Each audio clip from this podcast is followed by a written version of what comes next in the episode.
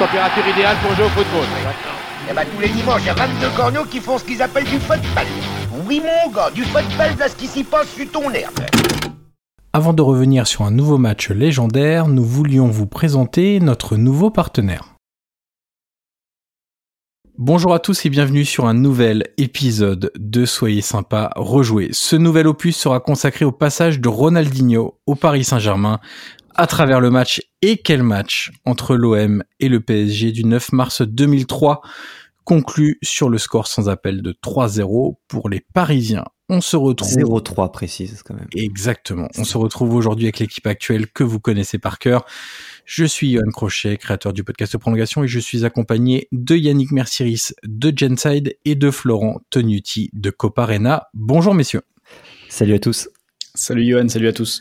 Notre invité du jour avait rejoué avec nous le PSG Real de 1993. Il est journaliste, vous pouvez le retrouver dans Nice Matin ou sur SoFoot. Il a abandonné le dommage dit pour le Kelvy Football Club sur Twitter. On est ravi de l'accueillir. Bonjour Mathieu Fort. Bonjour. Alors messieurs, que va-t-on trouver dans cet épisode? On va commencer par le traditionnel contexte de la saison 2002-2003, on rappellera ensuite les compositions d'équipe de cette OM-PSG et on se penchera sur la rencontre, évidemment avec le menu tactique de Florent.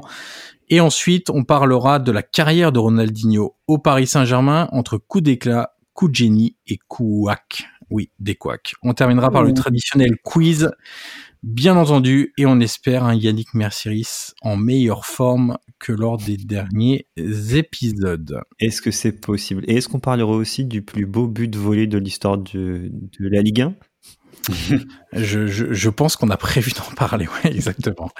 Alors le contexte autour de cette rencontre, on va parler de la saison de l'OM et de la saison du Paris Saint-Germain. Euh, L'OM est au coude à coude avec l'AS Monaco en tête de la Ligue 1 à la veille de cette 30e journée, puisque cette OM PSG se déroule lors de la 30e journée. C'est un match du dimanche soir, l'affiche à l'époque du dimanche soir, et on le sait depuis la veille qu'en cas de résultat positif, c'est-à-dire un nul ou une victoire, l'OM sera seul en tête puisque Monaco, Monaco pardon, a été battu par les Girondins de Bordeaux à Louis II et les Girondins de Bordeaux s'appelaient encore les Girondins de Bordeaux à l'époque et non pas les Bordeaux Girondins. L'OM a quand même déjà perdu 7 matchs sur 29 cette saison-là en Ligue 1, donc mine de rien pour un possible leader à l'issue de la 30e journée, déjà 7 défaites c'est quand même beaucoup. Euh, du côté du Paris Saint-Germain, on n'est pas dans les plus belles années. Le PSG est un décevant 9e avec 42 points et seulement 11 victoires en 29 journées. La saison de l'OM, c'est aussi une élimination en 16e de finale de la Coupe de France contre le Paris Saint-Germain, bien sûr, au Parc des Princes. En Coupe de la Ligue, à ce moment-là de la saison, l'OM est qualifié en demi-finale euh, contre Monaco. Finalement, ce sera une défaite 1-0. Et il n'y a pas de Coupe d'Europe puisque l'OM sort du placard entre d'une neuvième place à l'issue de la saison 2001-2002. Donc pas de Coupe d'Europe. Du côté du Paris Saint-Germain, Coupe de France. À ce moment-là, le PSG est toujours en Coupe de France, qualifié en quart de finale contre Martigues et le PSG va se qualifier, aller jusqu'en finale où il y aura, mon cher Yannick? Pardon? Qu'est-ce qu'il y aura en finale de Coupe de France 2003 je vois pas de quoi tu parles. Une défaite contre le fabuleux club de la JOCR, bien sûr. Comme ça, ce club est cité à nouveau dans un épisode. Coupe de la Ligue, défaite d'entrée en 16e contre Nantes au Parc, 3-2. Coupe d'Europe, Mathieu, il faut qu'on en parle quand même rapidement. 16e finale de l'Europa League contre Boavista. Mathieu, c'est quoi ce bordel? Bah, c'était l'époque où déjà si tu franchissais un tour, t'étais content. Donc là, je crois que tu bats Uspest au premier tour, tu dois aller gagner contre National Bucarest après, et puis après, bah, Boavista, euh, tu perds sur le but à l'extérieur en 16e de finale. Euh, de toute façon, c'était une saison, euh, c'était une période horrible, c'était une saison horrible.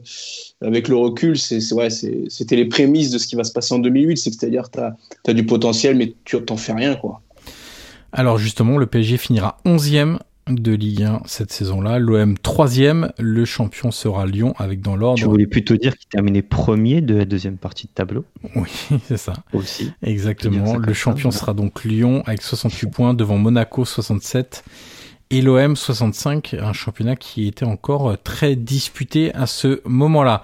Mais si on va passer aux compositions d'équipe, Flo, euh, bah, tu vas commencer par l'Olympique de Marseille avec un système un peu particulier et, des choix de joueurs aussi sur ce match un peu particulier, on va dire comme ça, d'Alain Perrin.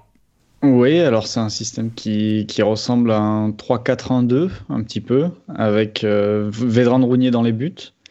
Euh, une défense avec euh, trois centraux, même s'ils ils vont pas forcément toujours euh, évoluer tous les trois à la même hauteur. Des fois, Van Buiten va évoluer un peu plus haut, mais peut-être parce qu'il doit suivre des décrochages de Ronaldinho. Donc, tu as, as Leboeuf, Ecker et Van Buiten. Ensuite, sur les côtés, dans des rôles de piston, on a Manu Dos Santos dans un rôle de piston assez logique pour ses qualités. Par contre, à droite, c'est Suleiman Meite. Et du coup, c'est pas tout à fait les mêmes qualités hein, pour être pour être piston euh, piston côté droit. Euh, ensuite, au milieu de terrain, on a Fabio Celestine et, Brahim Mdani. Donc là, il n'y a pas, y a pas de, problème particulier. Et devant, c'est un trio, euh, un trio d'attaque qui va vite se transformer en duo parce que malheureusement, il y a Fernandao qui va se blesser au bout de 6 minutes de jeu qui sort, je crois, sur un duel, euh, sur un contact. ouais. ouais. il est remplacé par Pascal Johansen qui, qui est juste un milieu un peu plus classique. Mais Fernando de base était censé jouer derrière deux attaquants qui étaient Ibrahima Bakayoko et Lamine Sako. Et donc du coup, euh, au, changement, le changement va intervenir et on va passer un milieu à 3, c'est ça, euh, Flo, avec où Johansson prend à peu près le, le rôle de, de Fernandao qui était pas non plus quand même son rôle de base. C'était pas un milieu offensif, euh, Ouais, c'était milieu à 3, milieu à 2 plus 1, quoi. Ça va, ça va pas trop bouger euh, finalement, mais c'est surtout les, qualités de Johansen qui sont assez différentes de celles de Fernandao, qui avait quand même pour lui un, jeu de tête euh, très dangereux. Et s'il était resté sur le terrain, Marseille aurait eu sans doute des opportunités juste en centrant même d'assez loin, parce que si tu centres depuis Dos Santos et que tu vas chercher Fernandao, Bakayoko et Sako dans la surface, ça peut être dangereux pour la défense. Mais, euh, mais en l'occurrence, en perdant Fernandaos, tu perdais quand même une grosse menace. Et on va le voir après, Marseille a eu beaucoup, beaucoup, beaucoup de mal à être dangereux. Du côté du Paris Saint-Germain, Jérôme Alonso dans les buts, Cristobal Pochettino, Heinze et Lionel Potillon en défense. Au milieu de terrain ensuite, alors tu vas nous reparler de l'organisation un peu plus tard, euh, euh Flo, mais il y a du Jérôme Leroy, Frédéric Déhu, Paulo César, Stéphane Pédron. Ensuite, il y a Ronaldinho entre le milieu et l'attaque et Barto Ogbéché Devant, euh, c'est la compo de Luis Fernandez et on peut s'arrêter quelques secondes sur deux joueurs. On a choisi deux défenseurs centraux. Le, premier, c'est un peu évident, euh, Mathieu. Euh, je vais commencer par toi.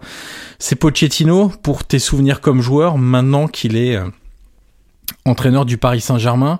Euh, quel souvenir tu gardes de ce joueur euh, côté PSG qui a eu le brassard aussi sur euh, certaines certaines parties de sa carrière au Paris Saint-Germain? Qu'est-ce que tu gardes à la fois le, défenseur la, partie je veux dire vraiment terrain ou la partie déjà où on sentait une personnalité, un caractère de leader? Bah déjà, ce qui était drôle, c'est que ça correspondait à une époque où le PSG, notamment Luis Fernandez, avait un peu le nez creux sur le mercato, puisque je crois qu'en deux ans, on avait été chercher euh, Mikel Arteta euh, au Barça B, euh, Gabriel Heinze qui jouait, je crois, à Valladolid, Pochettino, Cristobal. Donc, tu avais quand même une, identité hispanique, des joueurs de, devoir qui, savaient, qui aimaient défendre. J'ai pas un souvenir d'un match particulier de Pochettino. je me souviens plutôt d'un joueur euh, pas forcément élégant, mais voilà, les cheveux longs, il avait pris le numéro 14, qu'il aimait bien Johan Cruyff. Euh, voilà, c'était une défense un, peu chiante à jouer parce que tu avais quand même euh, DU, même si là, il avait joué 6 sur ce match, mais tu avais une vraie culture défensive dans cette équipe parce que c'est une équipe qui prenait trop de buts et tu avais ramené une espèce de grinta argentine, espagnole et, et ça plaisait à cette époque parce qu'on n'avait pas des bons résultats. Donc tu savais que même si tu prenais des buts, tu avais des joueurs qui allaient aller au mastic et ça faisait du bien. Du côté de l'OM, Florent, euh, autre euh, type de défenseur, Daniel Van Buiten, euh, qui, tu disais tout à l'heure, parfois était un peu plus haut que les, deux autres centraux parce qu'il devait décrocher. Et aussi, moi, les souvenirs que j'en ai, c'est que c'était un défenseur qui était quand même pas maladroit, ballon au pied, et surtout qui aimait casser les lignes en portant le ballon et en avançant sur le terrain. Ah oui, oui, c'était un défenseur très, très porté vers l'avant, euh, qui, qui, a d'ailleurs fait des saisons avec, euh, avec pas mal de buts. Je sais plus, je me demande si d'ailleurs c'est pas cette saison-là où il marque, où il doit beaucoup marquer avec l'OM. Il faudrait que je puisse aller, aller vérifier ça et je vais le faire de suite. Mais euh, oui, c'était un, un, défenseur assez, assez complet qui a d'ailleurs une carrière assez longue hein, derrière. Il finit au Marseille. Bayern, je crois. Oui, c'est ça. Il part, il part au Bayern, je crois, dans la foulée. Lourd, Enfin, il fait un passage à Hambourg et, Ouais. et il part au Bayern. Et pas la Ligue du Champion d'ailleurs. Euh, Il y a des chances. Bah, 2013, il est encore au Bayern, je crois. hein. Ouais, je pense Oui, avec Dante. C'est la, charnière avec Dante, je pense. Mm, Ouais, c'est voilà. possible, ouais. Et euh, alors, je vais essayer de retrouver son, son total de buts, mais je crois que c'est un. Il a, il, il a. Parce que c'est Il un, un bon joueur de tête aussi, hein, euh, sur, sur ça. coup de pied arrêté, c'est un- aussi un bon joueur. C'est ça. Et quand tu vois en plus la, ne serait-ce que la, le, le 11 marseillais sur ce match-là, tu avais, tu avais quand même certains arguments à faire valoir dans le jeu aérien et dans la surface de réparation adverse, notamment.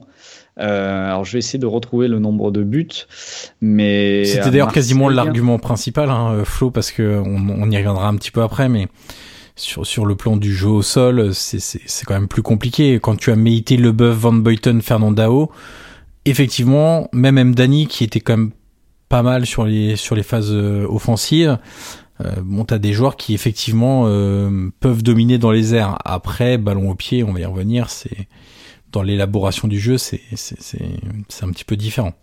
Ouais, bah, et d'ailleurs, donc, euh, le temps que tu en parles, c'est cette année-là, en effet, avec Marseille, qui va marquer euh, 8 buts en 35 matchs.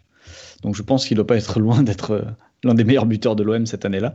Si c'est pas le meilleur, Euh, il met 9 buts au total. Et après, sur les saisons suivantes, c'est un mec qui met, euh, qui est capable de mettre 5-6 buts par saison, ce qui pour un défenseur reste quand même, euh, quand même assez important.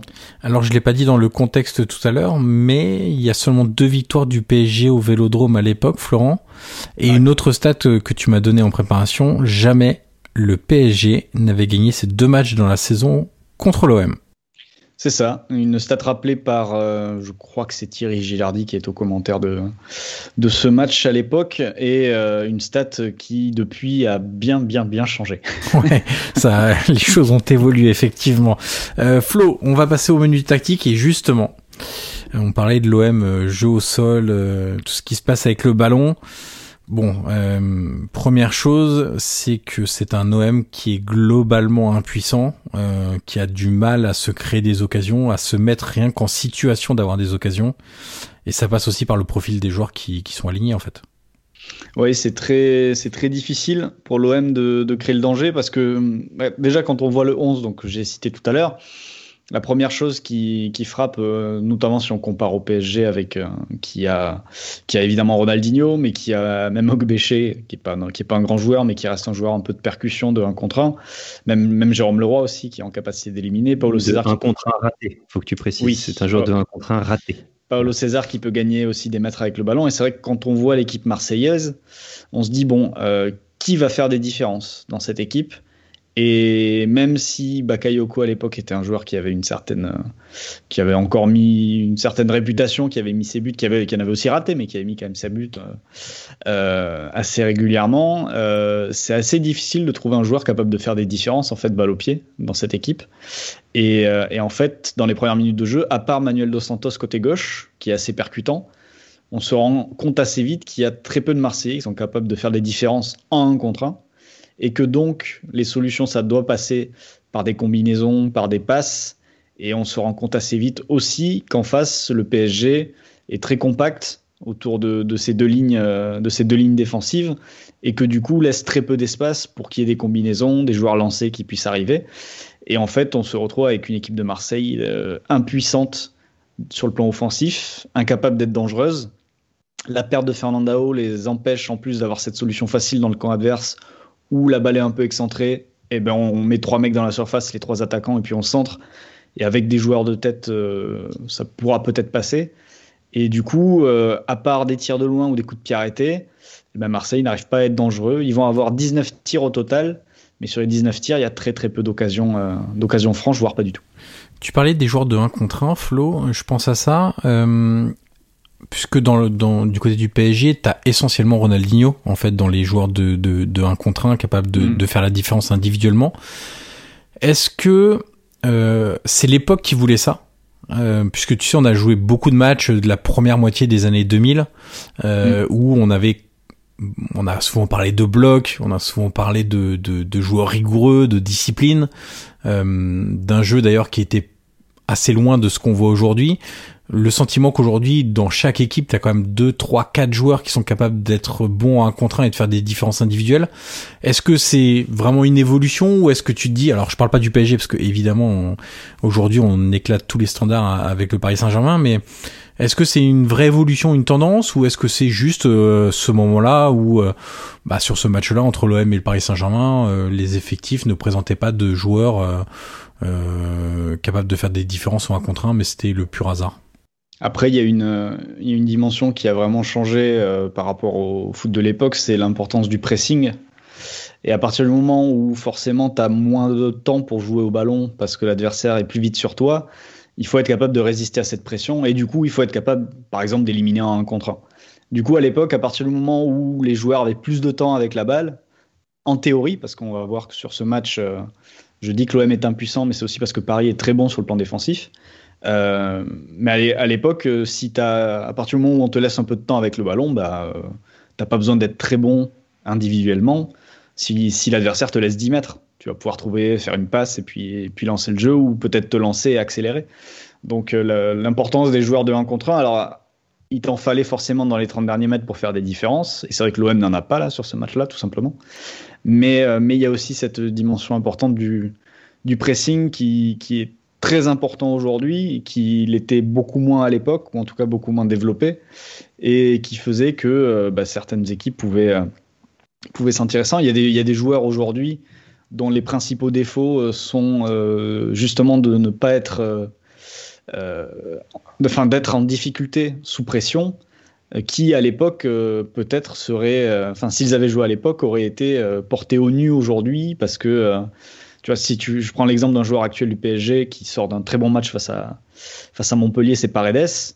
Paredes, tu le mets au début des années 2000 au milieu de terrain, avec euh, les espaces que les milieux de terrain pouvaient avoir, il aurait eu une réputation bien différente que celle qu'il a aujourd'hui, ou parce qu'il a des difficultés sous pression, euh, ou parce qu'il a des difficultés sous pression, et eh ben on voit plus ses défauts parce que dans le foot mhm. actuel, un milieu qui a de la, qui est en difficulté sous pression, on voit très vite parce qu'il est souvent mis sous pression alors qu'à l'époque, il aurait pu jouer sans doute à sa guise et aurait peut-être eu une, une carrière très différente et serait beaucoup moins discuté qu'aujourd'hui en fait. Dans ce match-là, Flo, alors on va parler de Ronaldinho, mais juste avant, on va parler d'un autre joueur qui, qui nous a marqué évidemment, qui t'a marqué aussi au point de, de se demander si euh, l'homme du match c'est peut-être lui, si, si, ce n'est pas lui, pardon, euh, c'est Jérôme Leroy, euh, que qu'on voit partout en fait sur ce match-là. Ouais, c'est pour ça que c'est par rapport à la différence avec Ronaldinho. Quand on avait fait le, France-Brésil 2006, euh, on avait parlé des fulgurances de Zidane, mais aussi de la constance de Vira sur le match.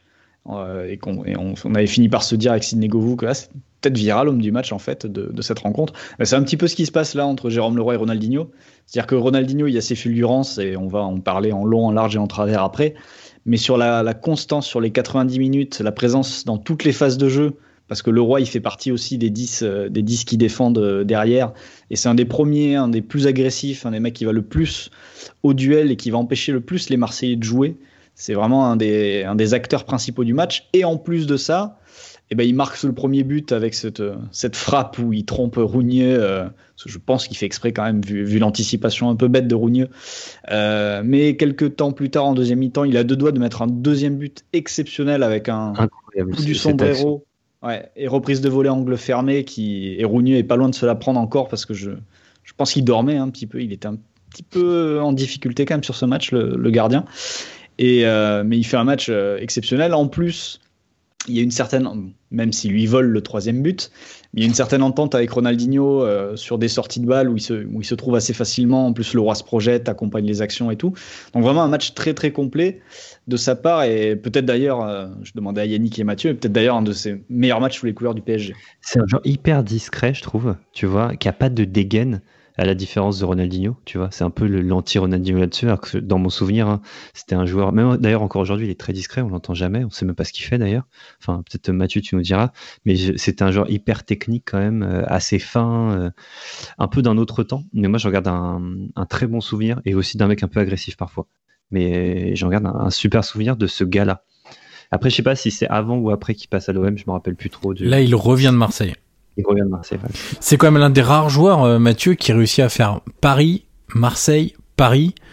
Et au final, euh, est-ce que, toi qui étais très actif quand même dans les tribunes, est-ce qu'on lui en tenait rigueur de ce passage à Marseille, de son retour à Paris, ou est-ce que ses prestations d'ensemble, qui étaient quand même plutôt bonnes, euh, ont fait oublier ce, ce passage-là? Bah, c'est, je, je pense qu'il y avait eu des choses différentes. Par exemple, je me souviens d'un, d'un Marseille-Paris, je crois que c'est la fois où l'OM en met 4, où il se, il se, il s'embrouille avec euh, Laurent Leroy d'ailleurs, et ils sont tous les deux expulsés. Ah oui. Euh, et la chance qu'il a, c'est que quand il revient, euh, je crois qu'il revient en janvier 2002, sur son premier match, je crois que ça doit être le PSG, euh, ou l'un de ses premiers matchs, ça doit être un PSG Lorient. Euh, c'est les débuts de Fiorez aussi, il est très bon aussi. Et cette saison-là, 2002-2003, je crois que c'est ça, la saison où il, où il, fait le plus de matchs euh, dans, sa, dans sa carrière, donc il doit faire 44 matchs, quelque chose comme ça. Et ce, ce match-là, je m'en souviens parce que j'étais au Vélodrome. Et sur le premier but, en fait, on est dans le parcage. le, le, le, le, côté droit où il va, il, va, il va faire son tir, il est devant le parcage. En ouais. fait. Et je me souviens, tout le monde dans le parcage, à un moment de sidération, on comprend pas ce qu'il fait. Et tu as une espèce de silence d'une demi-seconde où, en gros, on, tout le monde pense qu'il centre et qu'il fait n'importe quoi. Et tu es à l'espèce de, je crois, on doit être 1000, un truc comme ça, dans, dans le parcage, et tu as un silence vraiment de, de, cathédrale pendant une demi-seconde où on sait pas ce qui se passe. Et, et, là, on comprend, avec la stupéfaction, que, que la balle est rentrée, quoi. Donc, tu as, une folie, et, et c'est énorme, quoi. Et c'est vrai que, comme l'a dit Flo, la prestation de Ronaldinho, qui est beaucoup plus euh, artistique, il euh, y a des chevauchés, il y a des gestes de classe, euh, c'est vraiment un mec extraordinaire, efface le match de Leroy ou qui, qui, est énorme quoi. Il, est, il, il, a quatre poumons, il est partout, il a les deux pieds. c'est un joueur globalement qui savait tout faire sur un terrain, qui était assez discret dans les médias, mais qui aime le foot. Je crois qu'aujourd'hui il est conseiller technique à Châteauroux. C'est ouais, ça. C'est ça, ouais. Et c'est un joueur. Il faut aimer le foot pour être conseiller technique à Châteauroux quand même. enfin, tu vois, c'est un qu'il est candidant. En fait, sa carrière, elle est résumée aussi par ce match-là et par le but, par exemple, qu'il avait mis contre Liverpool en, en demi-finale de C3 en 97, où il doit avoir 21-20 ans et il met une espèce de, de ciseau euh, à l'ancienne, un peu comme Luis Fernandez, euh, sur le premier ou le deuxième but contre, contre Liverpool. Et c'est un joueur qui, qui, est, il me fait penser un peu à Pagis ou à Julien Ferret, ouais. des, des, joueurs qui, qui puaient le football, mais un peu comme Bonne plus tard, mais qui n'avaient pas assez de.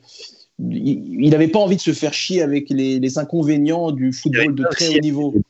Je trouve, tu sais c'est ses, ses, cheveux coupés ras, euh, son maillot sorti comme ça, tu sais, un peu tout maigrichon. Il a pas la dégaine d'une star versus Ronaldinho, euh, où il a ses cheveux longs, sa manie, son déhanché, etc. C'est un joueur qui est trop basique. C'est un, une personne, tu vois dans la rue, tu te retournes pas. Enfin, tu vois, il est tellement lambda qu'il y a aussi ça aussi, peut-être qui fait que euh, tout l'inverse d'un, non, je vais pas être méchant avec ce joueur-là, mais tout l'inverse d'un Pogba, par exemple, où il en fait des caisses et que, ouais. tu vois, je sais pas si vous voyez un peu ce que je veux dire, en fait, comme type de joueur bah, c'était une anti-star, quoi. C'était vraiment un, mais, mais c'était un joueur extrêmement précieux. Et puis, il avait vraiment une filiation avec Fernandez parce qu'ils se sont suivis euh, au Bétar Jérusalem, je crois. Ouais. Il y avait vraiment un truc entre les deux, quoi. Et, et sur ce match-là, euh, bah, Ronaldinho et Leroy, c'est les deux joueurs qui, qui explosent l'OM. Mais euh, moi, ce que j'ai halluciné, j'avais oublié la composition de l'OM. Comment cette équipe a pu faire troisième de Ligue 1 avec cet effectif-là? C'est, ouais. enfin, c'est, c'est, et à trois points pareil, du champion. Hein. Voilà, comment le PSG peut faire 11e avec cette équipe, mais comment l'OM réussit à gagner 19 matchs avec une équipe comme ça? Enfin, j'ai l'impression que c'est un, une Ligue 1 d'un autre temps. Les, les, coups de pied arrêtés, je crois, jouent, beaucoup, puisque je parlais de Van Beuten tout à l'heure. Et il euh, y a aussi quelque chose, c'est que cette saison-là, euh, le champion finit à 68 points. Et je crois que les 6 ou 7 premiers du championnat se tiennent en 5 points. Je crois que Guingamp finit septième avec 63 points, quelque chose comme ça. Ouais. Donc c'est vraiment une saison très très très spéciale euh, pour le coup. Ah oui, c'est le Guingamp de Drogba et Malouda. Ouais, c'est ça. Et Drogba signe à l'OM du coup l'année d'après. L'été, ouais, ok. Et, et Jérôme Leroy, je le rappelle quand même, c'est 450 matchs en Ligue 1 euh, à peu près, et il fait, je crois, il doit faire une dizaine de saisons à plus de 30 matchs. Donc c'est vraiment un joueur qu'on a un peu oublié aujourd'hui parce que tout ce que vous avez expliqué, que c'était un peu l'anti-star, que c'était pas un joueur qui se mettait en avant, etc. Et que il y avait des joueurs peut-être plus talentueux aussi euh, que lui, même s'il avait du talent. Euh, néanmoins, c'est quand même un joueur dans les années 2000 qui a compté aussi en Ligue 1 à la fois à, Marseille, au PSG. Euh, il a fait Rennes, Rennes, Lens, je crois. Et puis après, il termine en Ligue 2, je crois. Euh... À Istres, il, il, termine à Istres, je crois. Ouais, exactement. Château, Châteauroux, justement, après. Ouais. Mais c'est vraiment un joueur qui, qui a compté, en fait. C'est, c'est, c'est pas un...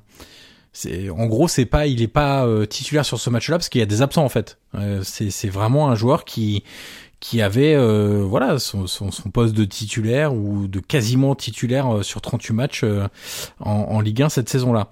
Euh... Ma team de mecs sous-côté de ouf dans l'histoire du foot, enfin dans l'histoire du foot, dans l'histoire de la Ligue 1, on va se calmer. Euh, lui, je le mets, je le mets grave dans, dans mmh. ma team. Je le trouve, enfin, c'est typique, typique du joueur sous côté. C'est un joueur qui avait du, alors qui, qui, ok, avait peut-être pas un charisme de dingue, mais par contre qui avait un caractère sur le terrain, Mathieu. Oui. Euh, qui, tu parlais de de quatre poumons, je crois, ou je sais plus comment tu disais, mais euh, voilà, c'est un joueur qui courait beaucoup, qui était agressif dans les duels, qui quand il y avait une petite embrouille, euh, s'il fallait défendre un coéquipier, il était là, s'il fallait mettre l'embrouille, il était là aussi. Euh, c'est un joueur en fait que t'aimes avoir aussi dans ton effectif bah, c'est un joueur avec qui tu vas à la guerre. Quoi. Et c'est pour ça aussi, je pense que lorsqu'il revient de l'OM, il euh, n'y a pas tant d'animosité euh, que ça contre lui, parce que je me souviens que quand Luxin et Dalmat ils arrivent, le premier match, ils se prennent une banderole, euh, Luxin, Dalmat, 100% parisien, mission impossible. Il y avait vraiment une haine des joueurs qui venaient de l'OM. Et lui, il a un peu passé entre les gouttes, peut-être parce qu'il était formé au PSG aussi, peut-être parce que c'est son caractère. Euh, il avait jamais non plus euh, euh crié l'amour de l'OM ni du PSG. C'était plutôt un, joueur atypique. Et ça, ça l'avait sauvé parce que c'était un peu une tête brûlée. Et, puis je pense que lui, même à l'époque des grands, des grands virages du, parc, il aurait été en bas, il aurait dit il y a un problème, on s'explique, on va en parler. Moi, j'ai aucun souci. C'était un, un mec courageux vraiment, mais au sens premier du terme. Et ça, je pense que ça faisait beaucoup dans l'affection ou le respect que les supporters avaient pour lui. Ouais, le respect, je crois que c'est le mot. C'est vraiment ça, le respect. Euh, Flo, on a parlé de Jérôme Leroy. On va quand même parler de Ronaldinho parce que c'est pas un focus oui. euh, Jérôme Leroy. On en oublierait presque la performance de Ronaldinho. Euh, qui ne défend pas, mais c'est parce qu'on lui demandait sur ce match-là, et qui va avoir un rôle capital dans le fait, euh, bah, tout simplement, de, de récupérer le ballon qui sort de la défense parisienne pour le transformer en occasion. Oui, bah, ça résume assez, assez bien le match, c'est-à-dire qu'à partir du moment où Paris euh, prend l'avantage très vite, euh, grâce justement à Jérôme Leroy et à son, et à son centre-tir qui, qui barougne, à 1-0, Paris est dans un, dans un fauteuil, on va dire, pour, euh, pour jouer comme ils l'ont prévu, c'est-à-dire pour laisser venir l'OM, bien défendre et ressortir les ballons en cherchant Ronaldinho, et après on laisse Ronaldinho faire je vais pas dire faire le taf tout seul, mais quasiment quoi, pour mener la transition en fait. Euh, c'est lui qui va qui va recevoir la balle de haut jeu, qui va se retourner, qui va et ensuite qui va accélérer et qui va devoir donner la balle de, la balle de but. Et c'est ce qui va se passer parce que avant la mi-temps, euh, il donne quand même deux balles de break à Ogbéché euh, qui perd deux duels avec le gardien de but. Et en début de deuxième mi-temps, donc déjà à la pause, si, si, Paris met toutes ses occasions, à la pause il y a déjà 3-0 hein, et c'est euh, et c'est plié si Ogbéché met, euh, il, pourrait, il aurait pu y avoir 2-0 sans doute, on peut lui en excuser une, mais c'est vrai que les deux duels ratés en l'espace de 5 minutes, ça fait, euh, ça fait beaucoup dans ce genre de match. Et après, en début de deuxième mi-temps, bah, il profite de la mauvaise passe de Leboeuf pour aller marquer lui-même le, le deuxième but. Et une fois que le break est fait, euh, c'est, c'est, terminé. Paris continue de sortir, continue de bien défendre et de sortir. Mais en fait, voilà, le, le truc idéal pour, pour le PSG, c'est que l'équipe était très bien pour défendre, très bonne assise euh, autour de, de, sa défense centrale qui était, euh, qui était Heinze et, et Pochettino. Et euh, ce qui reste quand même très solide hein, quand tu revois cette défense 15 euh, piges après, 20 piges après presque. Et, en fait, à partir du moment où tu avais cette assise défensive, tu avais fait la moitié du chemin parce que tu savais que tu sortais la balle sur Ronaldinho, il allait te créer des occasions lui-même en contre-attaque. Et, et c'est là que c'est là que la rencontre entre Ronaldinho et le projet de jeu était fonctionnait très bien. Après, voilà. Euh, est-ce que, est-ce que, question, je crois que vous êtes deux, enfin Mathieu et je crois Flo, vous êtes deux fans de basket aussi. Enfin, si je me... On est d'accord. Est-ce que c'est un peu, est-ce qu'on peut dire que Ronnie fait un match un peu de clutch player là-dessus? Enfin, basket, euh, Mathieu, il aime les Chicago Bulls, hein, donc. Euh, ah oui, le pauvre. Donc, euh, oui, d'accord. Donc, il, Ça fait longtemps qu'il n'a pas vu du basket. Hein. Ouais, mais six finales, six victoires. Hein. c'est vrai. Bah, je, je sais pas si tu peux dire clutch. En gros, c'est tu lui, oui, enfin dans le sens où généralement clutch. Les dans les grands matchs ou dans les moments dans ce sens comme ça en fait. Après, après là, c'est surtout le côté en effet, tu lui passes la balle parce que c'est lui qui va être décisif quoi. Euh, c'est euh, c'est lui qui doit faire la différence. Mais euh, en fait, moi, je, là où je veux mettre l'accent, c'est que dans un match où Paris aurait mal défendu, c'est peut-être un match où Ronaldinho n'aurait pas touché un ballon vu la situation et le projet de jeu parisien. Et le fait que Paris ait réussi à très bien défendre, ça a permis à Ronaldinho d'avoir des transitions à jouer. Si Paris avait mal défendu ou avait subi, ça aurait sans doute été plus compliqué. Il aurait fallu voir Ronaldinho dans d'autres positions, peut-être décrocher plus bas, et il aurait peut-être pas pu être autant décisif. Donc c'est vraiment la rencontre entre la star d'une équipe, un peu une individualité un peu à part, et d'un projet de jeu qui, euh, bien aidé par le 1-0, a pu se développer et se mettre en place. Euh, tranquillement dans ce match et du coup se développer jusqu'à jusqu'à arriver au score final de 3-0. Et c'est ce que disait Mathieu, euh, Florent, quand tu vois ce match-là, quand tu regardes les effectifs, mettons que tu présentes ce match, tu dis à quelqu'un qui n'est au courant de rien, regarde ce match, regarde les effectifs, quelle équipe va terminer 11e et quelle équipe va terminer 3e à 3 points du leader? Euh, C'est quand même étrange quoi. Surtout que l'OM, il me semble, l'OM était leader du championnat à la trêve. C'est à vérifier, mais je crois que c'est le. Donc euh, dis-toi que l'OM était vraiment euh, faisait une belle saison malgré en effet cet effectif. On peut se demander euh, que si Alain Perrin n'avait pas fait, enfin n'a pas failli faire un miracle avec en effet cet effectif-là, qui va changer l'année d'après avec l'arrivée de Drogba, puis l'année d'encore après. Ça va être encore plus fou avec un énorme mercato. Après la vente de Drogba, malheureusement pour eux, le mercato sera pas forcément payant cette année-là. Alors on va continuer de parler de Ronaldinho, mais avant de continuer, on arrive à la mi-temps de notre épisode.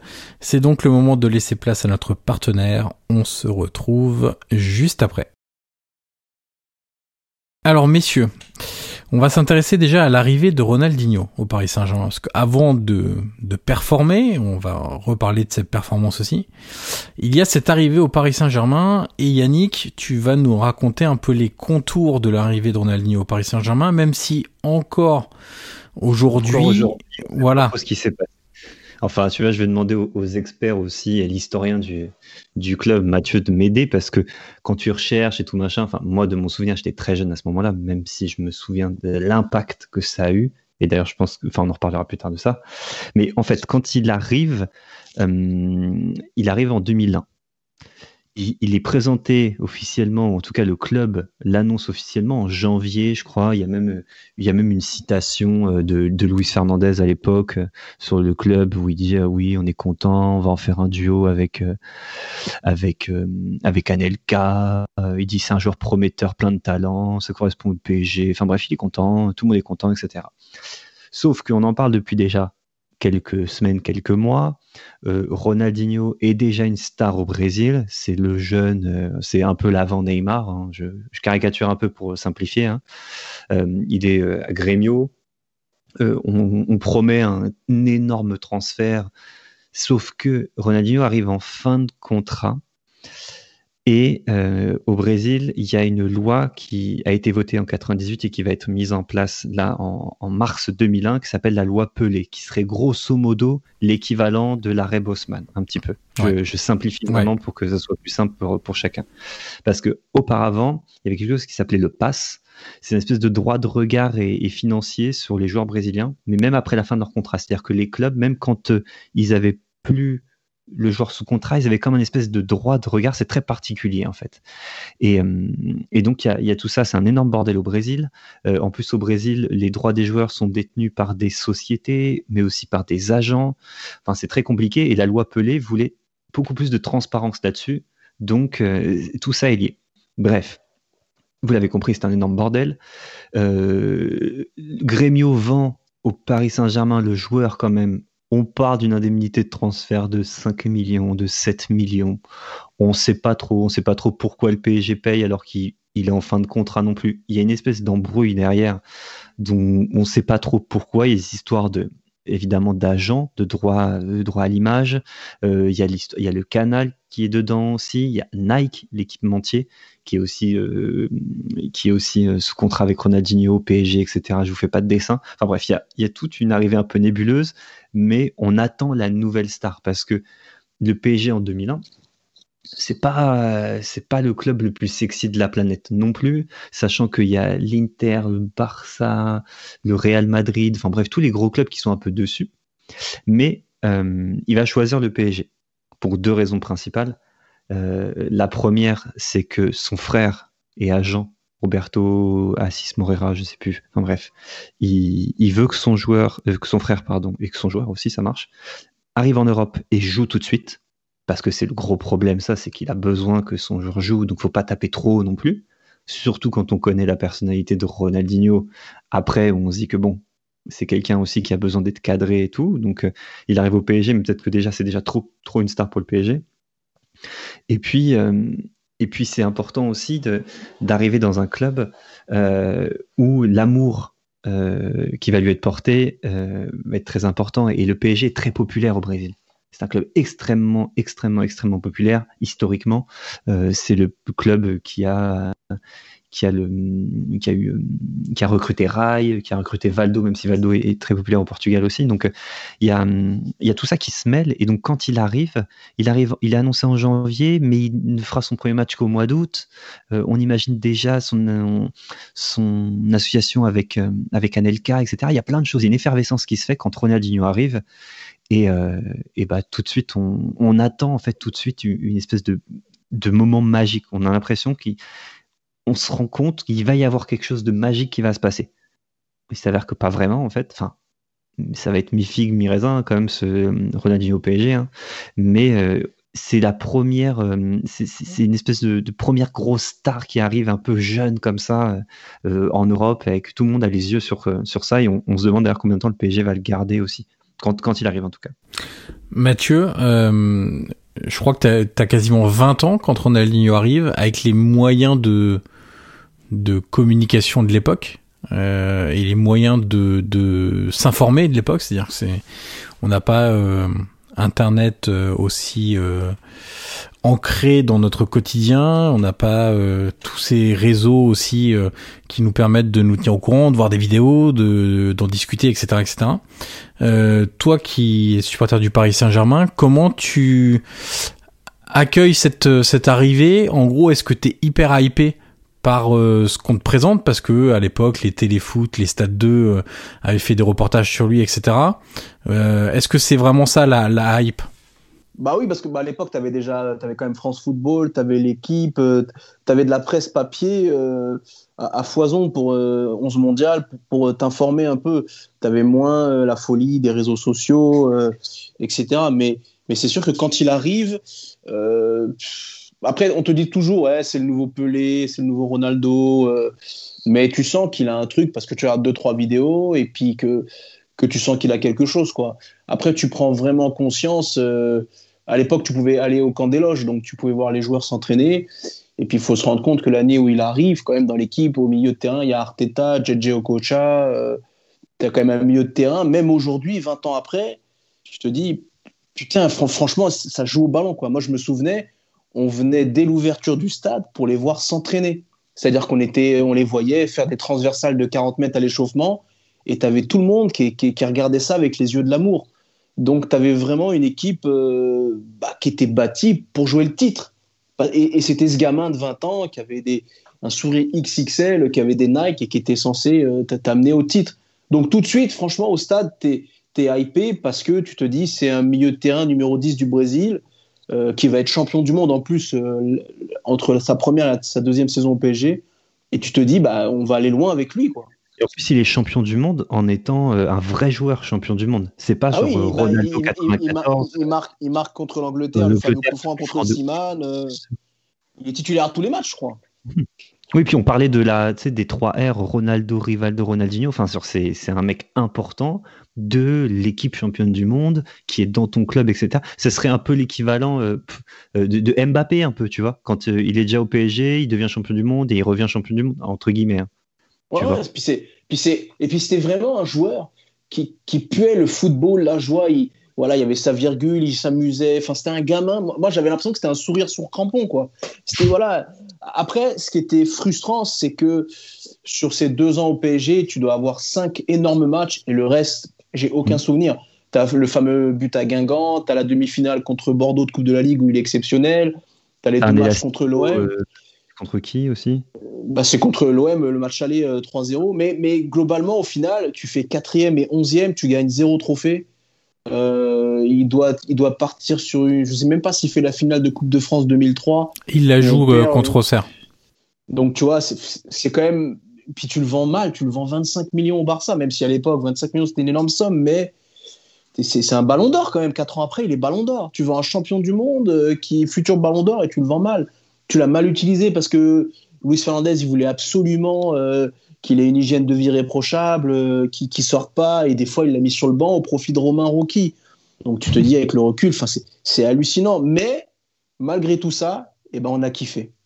Alors voilà, justement, c'est ça la question. C'est que. Il est ballon d'or deux ans après son transfert. Ouais. C'est 2005. Justement, Mathieu, tu, tu, tu, disais, on a kiffé. Euh, c'est ça le sentiment qui reste. C'est encore aujourd'hui, tu te retournes sur ce moment-là en disant j'ai eu la chance de le voir à l'œuvre.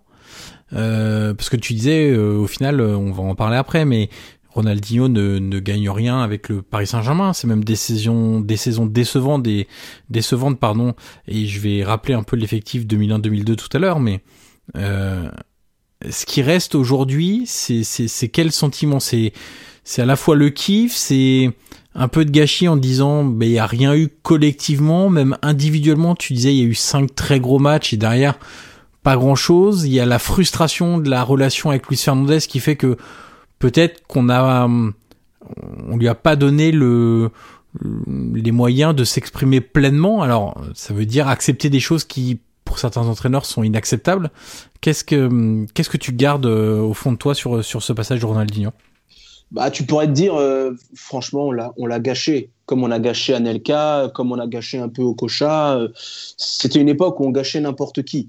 Mais au final, euh, là, hier, je suis retombé sur une vidéo euh, de Ronaldinho en Ligue des Champions avec le, Barça et, le Milan. Je me dis, mais putain, ce gars-là, je l'ai vu jouer pendant deux ans, parce que ça, ça coïncidait aussi avec l'époque où j'étais le plus investi dans mon groupe. Donc, je faisais beaucoup de déplacements. Par exemple, le, fameux but à Guingamp, bah, je l'ai vu en parcage en direct. Le, vélodrome, j'y étais. Euh, euh tout, ça, je l'ai vu de mes propres yeux. Donc, je pourrais dire à mon gamin plus tard, et bah, ce ballon d'or, euh, ce champion du monde à 20 ans, je l'ai vu au stade pendant 80 matchs et j'ai pris un pied fou parce que il pouvait être nul pendant 89 minutes, mais il sortait d'une action. Je me souviens d'un match contre Metz où il fait deux grands ponts dans la surface. Franchement, c'était un génie. Même j'ai pas ressenti ça à part Neymar quand il est arrivé ces six premiers mois avant sa grave blessure où il survolait techniquement il faisait ce qu'il voulait avec le ballon. Quoi. Donc c'est vraiment le sentiment de d'avoir vu, vu un joueur hors norme, un mec qui inventait des dribbles, un mec qui, qui prenait du plaisir. Je préfère garder ça de lui plutôt que de me dire bah, on n'a rien gagné avec lui, euh, on l'a mal géré. Euh, il a surtout profité de la, vie nocturne. Euh, parce que sinon, tu es, triste et tu t'en remets pas. Moi, je, je, me dis, bah voilà, ce mec-là, il a joué pendant deux ans dans mon club. Sa première, sa première partie de carrière européenne, c'est au PSG. Et ça, ça, c'est une vraie fierté, moi, pour moi. Flo, d'un œil. Euh, Yannick, je reviens à toi juste après, mais je voulais entrecouper avec un œil totalement extérieur. Hmm. Euh, Flo, euh, sur l'utilisation de Ronaldinho, peut-être, euh, au-delà de, de, tes souvenirs qui sont forcément avec beaucoup moins de, de sentiments, euh, entre guillemets, Flo sur l'utilisation de Ronaldinho au, Paris Saint-Germain, ou même de manière générale d'ailleurs, euh, quelles étaient les finalement selon toi les, conditions pour le mettre le plus en valeur? Qu'est-ce qu'il fallait lui demander avec le ballon? Qu'est-ce qu'il fallait lui demander sans ballon? Bah, sans ballon, fallait pas lui demander de défendre déjà dans un premier temps. Avec le ballon, évidemment, euh, dans une équipe. Euh, dans une équipe dominante qui a la possession du ballon, euh, tu peux, euh, tu peux le mettre dans des conditions optimales parce que tu vas lui donner la balle pas loin du but adverse et tu vas lui dire bah, fais, fais ce que tu veux, ou entre guillemets, fais, fais la différence. quoi. Parce que lui, sa, sa, vraie qualité, c'était ça, c'était capacité à être, à être ce dernier passeur, ce joueur qui va te fixer 2, 3, 4 adversaires, voire plus et soit faire la différence en éliminant tout le monde, soit faire la différence en faisant une passe que seul lui peut trouver euh, et qui élimine justement ces 2, 3, 4, 5 joueurs et qui va créer des. ce qui du coup crée des espaces ailleurs sur le terrain. Donc euh, voilà, dans ce PSG là, très. Euh, enfin là, on, le voit, les voit à Marseille, en même temps ils se déplacent à Marseille, eux ils sont en milieu, ils sont en milieu de tableau, Marseille est dans, le, est dans le haut du tableau et joue le titre tu te dis c'est pas illogique évidemment que Paris aborde le match euh, aborde le match dans ces dans ces conditions là mais euh, mais quand tu vois sa, ces lignes de stats euh, à Paris c'est 9 buts en championnat. Juste je prends c'est 9 buts 7 passes décisives la première année c'est 8 buts 8 passes D la deuxième année. Bon l'année d'après dans un dans un nouveau championnat où il débarque à Barcelone dans un registre forcément d'une équipe plus euh, dominante, euh, même si c'est pas non plus le meilleur Barça à l'époque, et eh ben il fait, il met 15 buts, 6 passes D, l'année d'après 9 buts, 15 passes D, jusqu'à arriver 2005-2006 avec la, la campagne de Ligue des Champions où il met 17 buts, 18 passes D en championnat, 7 buts, 5 passes décisives en Ligue des Champions et il arrive vraiment à maturité. Donc euh, c'est dans l'idéal, il faut que tu aies un projet de jeu quand même qui où tu as la balle et où tu peux lui donner souvent dans des positions idéales, sans quoi il faudra, il faudra t'en remettre à lui, euh, ben justement comme Paris l'a très bien fait sur ce match, pour mener les contre-attaques et pour faire des différences via des longs raids, euh, raids solitaires. Mais dans l'idéal, évidemment, il vaut mieux euh, avoir, enfin, il vaut mieux que ses talents touchent un maximum de ballons par match pour pouvoir être, euh, être dangereux. Petit exercice pour toi, Flo. Si tu, on mettait le, le Ronaldinho à, à, à, cette heure-là, enfin, dans, mhm. dans le football actuel, quel euh, joueur tu, tu verrais bien pour, euh, pour l'entourer? Quel type de joueur? Alors soit, soit un, nom en particulier ou des noms particuliers. Quel joueur il faudrait sur les côtés? Quel type d'attaquant il faudrait avec lui? Quel type de milieu de terrain il faudrait euh, pour faire quelque chose de cohérent et optimiser le rendement de Ronaldinho? Bah, Il faudrait sans doute pas mal de joueurs de profondeur parce que c'était un joueur qui aimait bien avoir la balle dans les pieds, parfois peut-être un peu ralentir le jeu, c'est pour mieux réaccélérer après. Et dans l'idéal, il vaut mieux euh, l'entourer de joueurs de, profondeur. C'est-à-dire, lui, va fixer, et autour de lui, il va y avoir des courses et des, gars qui vont se lancer. Alors, je sais pas s'il serait mieux euh, dans un rôle euh, purement axial, dans un rôle purement axial avec avec des ailiers qui repiqueraient, dans, qui feraient des courses de l'extérieur vers l'intérieur, comme Salah et Firmino, Salah et Mané, pardon, par exemple. Ou alors, est-ce que tu le mets sur un côté et tu l'utilises en point de fixation, un petit peu comme, euh, comme l'Atalanta joue avec Papou Gomez et Ilicic mhm. C'est-à-dire, ils vont recevoir la balle et puis autour d'eux, ça va bouger. Et eux, ils vont fixer, ils vont fixer, et puis ils vont faire leur passe à un moment donné qui va faire la différence. Je le verrais plus dans un truc comme ça euh, aujourd'hui, et donc avec en effet des, des attaquants. Euh, en gros, à partir du moment où tu as Ronaldinho et que Ronaldinho peut recevoir la balle dans les pieds, il vaut mieux que tous les mecs autour demande la balle dans l'espace. Donc c'est plus comme ça que je pense que tu peux construire quelque chose euh, d'intéressant autour de ce Ronaldinho-là aujourd'hui. Donc si je prends un prototype de neuf, selon ce que tu me dis, ce serait plus un Kylian Mbappé qu'un Roberto Firmino. Oui, oui, par exemple, bien sûr. Même si Firmino pourrait sans doute s'adapter à, la situation. Mais euh, oui, euh, en effet. Après, tu vois, Ronaldinho, le Ronaldinho d'époque, je pense que si tu, s'il avait débarqué à Paris euh, au moment où, Neymar débarque au PSG, je pense qu'il aurait, il aurait surfé sur la Ligue 1 comme Neymar a surfé sur la Ligue 1 euh, quand il est arrivé, comme le disait Mathieu tout à l'heure. Yannick, euh, qu'est-ce que tu gardes aussi du passage de, de Ronaldinho? Plutôt comme euh, comme Mathieu en te disant j'ai eu la chance de le voir. Et, et donc euh, gardons plutôt les, les bons côtés. Ou tu te dis avec le alors je pourrais dire le peu qu'il nous a montré mais pour reprendre l'expression de de Mathieu cinq très bons matchs et d'autres vraiment moins bons. Avec ce qu'il nous a montré on aurait pu faire des choses de dingue avec plus de régularité une relation différente avec Luis Fernandez, etc. C'est euh, Ronaldinho, c'est, enfin dire, je vais faire une comparaison parce qu'il y a deux époques différentes et deux, deux façons de, de voir le football différentes pour moi. Euh, Ronaldinho et Zlatan Ibrahimovic. Zlatan Ibrahimovic, il a tout gagné, il a tout pété avec le PSG en termes de stats, mais vraiment tout. Il a tout fracassé. Euh, franchement, on fera peut-être jamais mieux dans l'histoire du. Enfin, j'espère qu'on fera mieux, mais un mec a autant fracassé le club euh, en termes de chiffres, on n'avait jamais vu. Ronaldinho, non. Ronaldinho, c'est pas un mec de stats. Oui, il fait une grosse saison en 2005-2006, mais sinon, c'est pas un joueur qui va, qui marquer 30 buts, 35 buts par saison, etc. Et pourtant, peut-être aussi parce qu'il y a, y a plus de 15 ans d'écart euh, entre les deux, enfin, ouais, 10 euh, ans d'écart, une, grosse dizaine d'années d'écart, je, j'ai un souvenir qui est beaucoup plus euh, romantique de Ronaldinho, avec beaucoup plus d'amour, certainement parce que je suis beaucoup moins lucide et objectif parce que j'ai vu beaucoup moins de matchs de Ronaldinho avec le PSG que ce que j'ai pu voir avec euh, Zlatan Ibrahimovic, par exemple. Et que comme Mathieu, en fait, je, me dis que j'ai eu la chance de voir ce joueur-là porter le maillot de mon club. Mais je pense que c'est un amour et, une analyse par procuration. C'est-à-dire que je me souviens, je pense que je me souviens plus et je transfère les performances de Ronaldinho du Barça, là où il est stratosphérique, où il est incroyable, il est au-dessus de tout. Et je me dis, ouais, peut-être qu'il a fait ça avec le PSG, ou euh, il aurait pu faire ça avec le PSG. Et donc, du coup, je pense que mon analyse est biaisée, mais, euh, mais je, je pense qu'il a marqué l'histoire du club aussi un peu euh, à, rebours, en fait, on se dit, ah, ce joueur-là a joué au PSG, c'est vrai, donc peut-être qu'on transfère les performances de ce joueur-là sur le PSG, alors que c'était purement pragmatique, tu l'as dit, c'est allez, 10 matchs où il, est, où il est très fort, extraordinaire, où il fait des trucs, sinon pas grand-chose, beaucoup de fois sur le banc, euh, aucun trophée, des statistiques personnelles pas ouf. Mais le football, je suis désolé, c'est pas ça. Enfin, en tout cas pour moi, c'est pas que ça. Et c'est pour ça que ce jour-là, de par aussi le moment où il est arrivé, me marque beaucoup plus que des joueurs qui, comme Slatan, comme, d'autres, ont, euh, bah, plus de buts, plus de stats, plus de trophées. Mathieu, tout à l'heure, tu faisais référence à la saison 2001-2002. Je rappelle quelques noms dans l'effectif quand même. Donc Pochettino, Heinze, Arteta, Hugo Leal, Okocha, Anelka, Ronaldinho. Il y a eu aussi l'arrivée d'Aloisio en province de Saint-Etienne.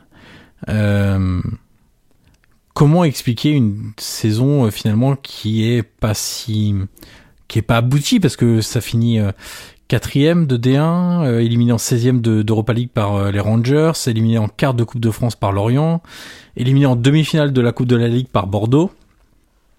Euh, comment expliquer ça et est-ce que le est-ce qu'il y a un vrai regret sur cette relation Fernandez Ronaldinho où tu te dis euh, les torts peuvent être partagés dans le sens où évidemment Ronaldinho n'a pas l'attitude d'un joueur professionnel et en même temps Luis Fernandez où tu peux dire il aurait pu avoir un management plus souple avec un joueur qui est capable de te faire gagner autant de matchs.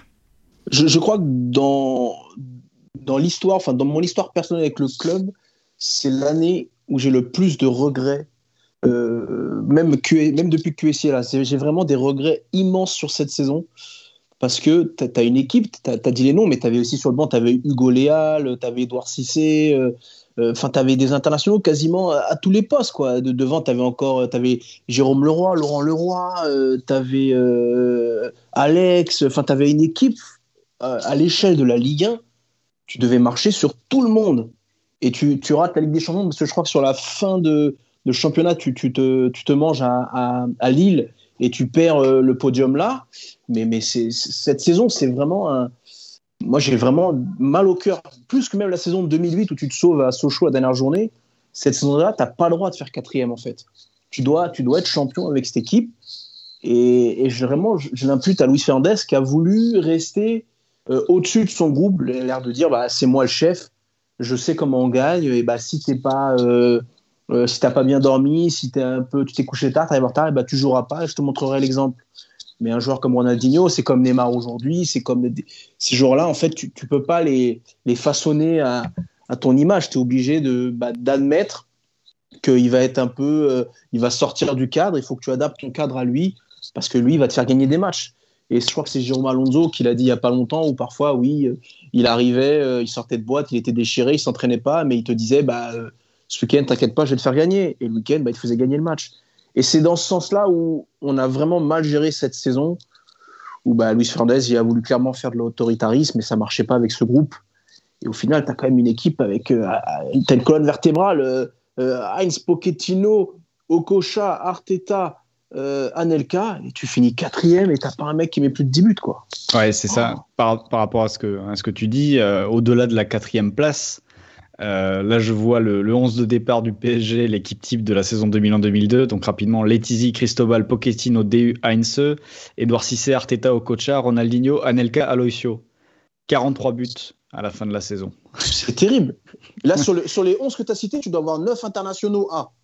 Sur le banc, tu en as d'autres. Enfin, et tu, ils mettent 43 buts en 38 journées, mais c'est un scandale en fait. En 34. 34 du coup, mais c'est pas, pas une grosse différence en effet. 43 buts.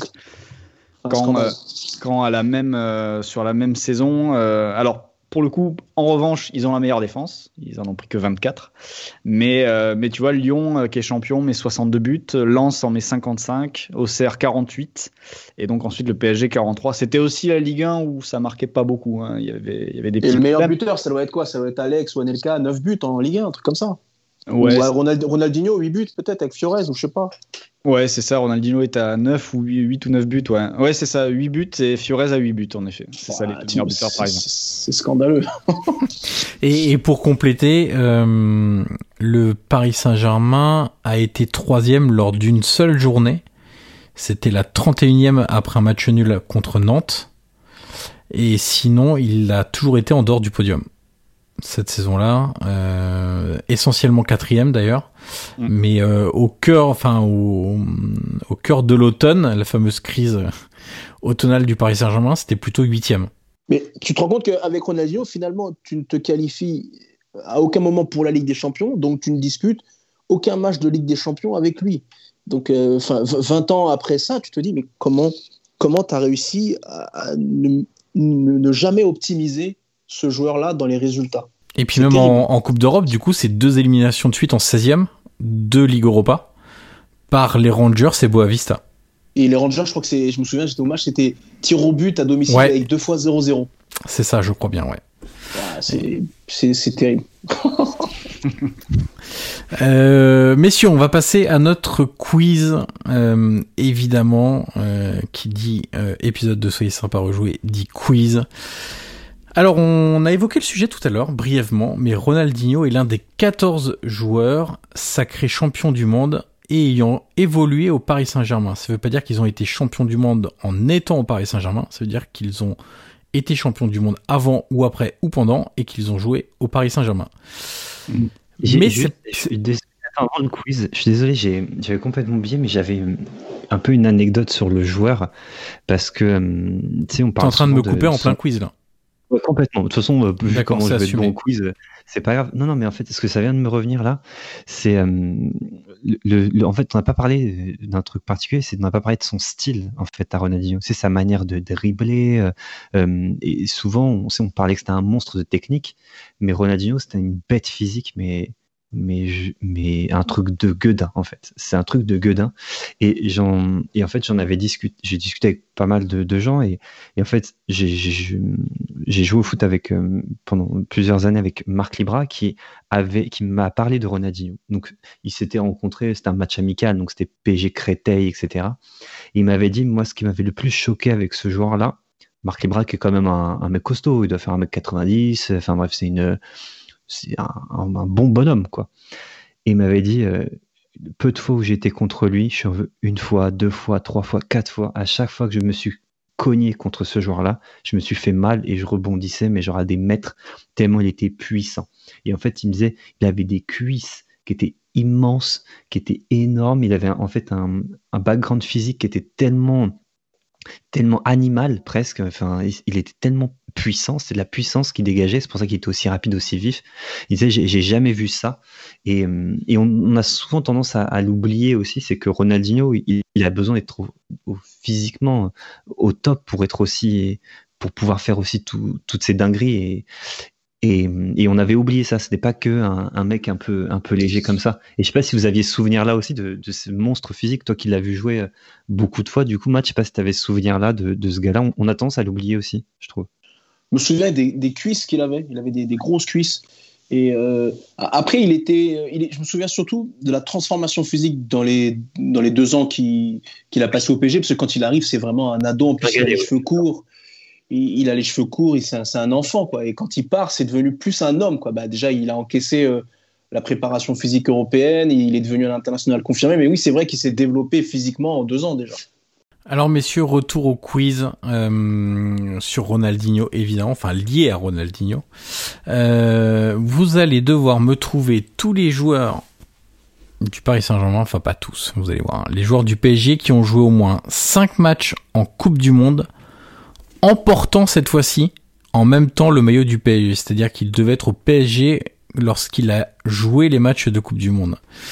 Il faut me citer les joueurs qui ont joué au moins 5 matchs en Coupe du Monde en ayant porté en même temps le maillot du PSG. Il y en a 1, 2, 3, 4, 5, 6, 7, 8, 9, 10, 11, 12, 13, il doit y en avoir 14, 15.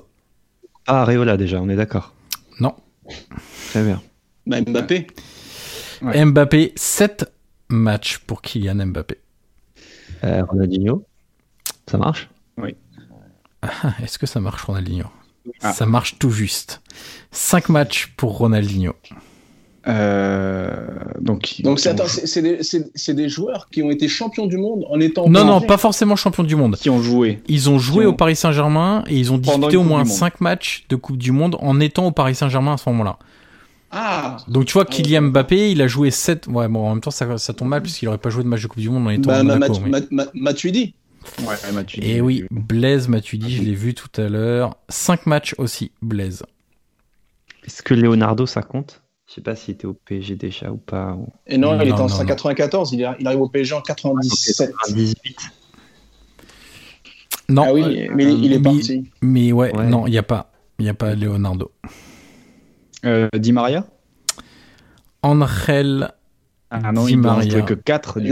L'avait dit? Alors, Angel Di Maria, non. Mais l'avait dit, dit, oui. oui. Ouais. Et oui, Di Maria n'en joue que 4 en 2018, du coup, ouais. puisqu'ils se font sortir euh, par la France. Ogbeche, en, en 2002, Ogbeche, il en fait combien des matchs avec le Nigeria? Non, Alors, il n'est pas, dans... Il est pas dans les 5. Il n'est pas dans ceux qui ont joué au moins 5 matchs. Je peux te le retrouver si tu me donnes 2 secondes. Di Maria en a joué 3. Il avait peut-être été, Ouais. euh, tu sais, euh, préservé Ouais, sur le. blessé, ouais. ouais, ouais. Ogbechi en a joué 2. Okocha, du coup? JJ Okocha, non. Euh, donc ça va assez loin en Coupe du Monde. Vous n'avez pas les trois Joël premiers. Batz, jo Joël Batz? Ouais, Joël Batz, exactement. Ouais. 6 matchs. Luis, bah, Fernandez? Et oui. Et si tu avais ouais. Joël Batz, tu avais Luis Fernandez, exactement. 6 Roche- matchs. Rocheteau Et si voilà, exactement. Ça continue. Ça pleut. Dominique Rocheteau. Ah, mais 8 Une fois que matchs. j'ai compris, une fois que j'ai compris le concept, euh, Bon, j'avoue qu'il est peut-être pas bien expliqué non plus, mais. Euh... Il doit bien y en avoir encore de 2018 là. Et oui. Bah, né, euh... Oui. Neymar. Neymar. Et ouais, Neymar, Neymar. 5 matchs. Ouais. Thiago Silva, Marquinhos Non, Eh Thiago. Silva Thiago Silva, recordman, 11 matchs. Thiago Silva de Coupe du Monde sous les couleurs du PSG. Et tu m'as dit Marquinhos, non. Daniel Alves Non plus. Il en reste de 2018 là encore Oui. Ouais. Ouais. Tu en as deux de 2018. Thomas Meunier, Oui, Thomas Ah Meunier. ouais. Bien vu, ouais. euh, Cavani. Et oui, et l'autre c'est Cavani. Ouais, mais ces deux-là, ils comptent pas. Cavani 8 matchs comme Rocheteau et Thomas Meunier 5 matchs. Donc là, vous avez tous ceux qui dépassaient les 5 matchs. Il vous en manque 2, 3, 4, 5 qui sont à 5 matchs. Alors euh, je pense qu'il y en a deux qui sont plus durs. Mais il y en a 3 qui sont trouvables rien que par le fait que c'est parmi les plus grands joueurs de l'histoire du Paris Saint-Germain. Bah, Ibrahimovic? Non, Non? Non, on a dit que c'était pas un grand joueur du PSG. Ah, euh, Ah, Paoletta? ça, Paoletta? ça fait, ça fait de Suzic? Alors oui, oui pour Flo Paoletta, oui pour Mathieu Safet Suzic. Daleb, il a, je sais pas s'il a fait des. Non, il a pas fait 5 matchs avec l'Algérie, je pense pas. Non, Daleb, je... alors Marquinhos, il a joué qu'un match de Coupe du Monde avec le maillot du PSG. Euh, je peux te trouver, je pense, Daleb assez rapidement. Euh, trois matchs Daleb. Ah. Donc là, il en manque combien là? Il t'en manque, il vous en manque deux. Trois, pardon. Il y en a un qui est évident et les deux autres, euh, je suis pas sûr. Donc Ibra, il a pas fait 5 matchs de Coupe du Monde. Ah, il a fait beaucoup d'euros du coup. Ah oui, il a fait que 2 euros. Ouais. Euh, Rai. Ah non, Parce que Ibra, il a fait, en étant au PSG, il a fait que 2014 au final.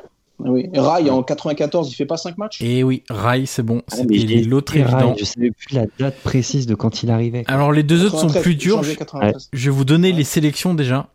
Il y en a un, c'est un Argentin. Sorin Non. Non, c'est plus dur que ça. Non. Heinz Non. Combien il a C'est quelle matchs période Il a fait 5 matchs. Alors, quelle période? Je vais te le dire parce que je ne le sais pas par cœur. Il a joué au PSG entre 87 et 90 et donc c'est Coupe du. Monde 90. Ouais, exactement. Gabriel Calderon. Gabriel Calderon, exactement. Et le dernier, Yougoslavie. Là, ça va être euh, les, euh, Vujovic. Oui. Ouais. Ouais, ouais. C'est ça. en même temps, on a Ah. la Bible du Paris Ouais. Saint-Germain avec nous, hein, donc euh, Zlatko Vujovic ou C'est Vujovic. 90 90 c'est ça? Alors, c'est sans doute, tac, tac, tac, c'est 90, puisqu'il fait 89, C'est ça. 91 au Paris Saint-Germain et c'est 90 avec l'équipe nationale yougoslave. Voilà pour le quiz. Bon, euh, évidemment, on avait, on avait le roi du Paris Saint-Germain avec nous, donc euh, forcément, euh, c'est, c'est- c'était, un peu compliqué. Yannick, ça va, tu t'es pas trop mal débrouillé. Pas moi le roi. J'ai cru, à un moment j'ai cru, puis Et en fait, non. Voilà, messieurs, qui boucle notre épisode consacré à Ronaldinho, à son passage au Paris Saint-Germain.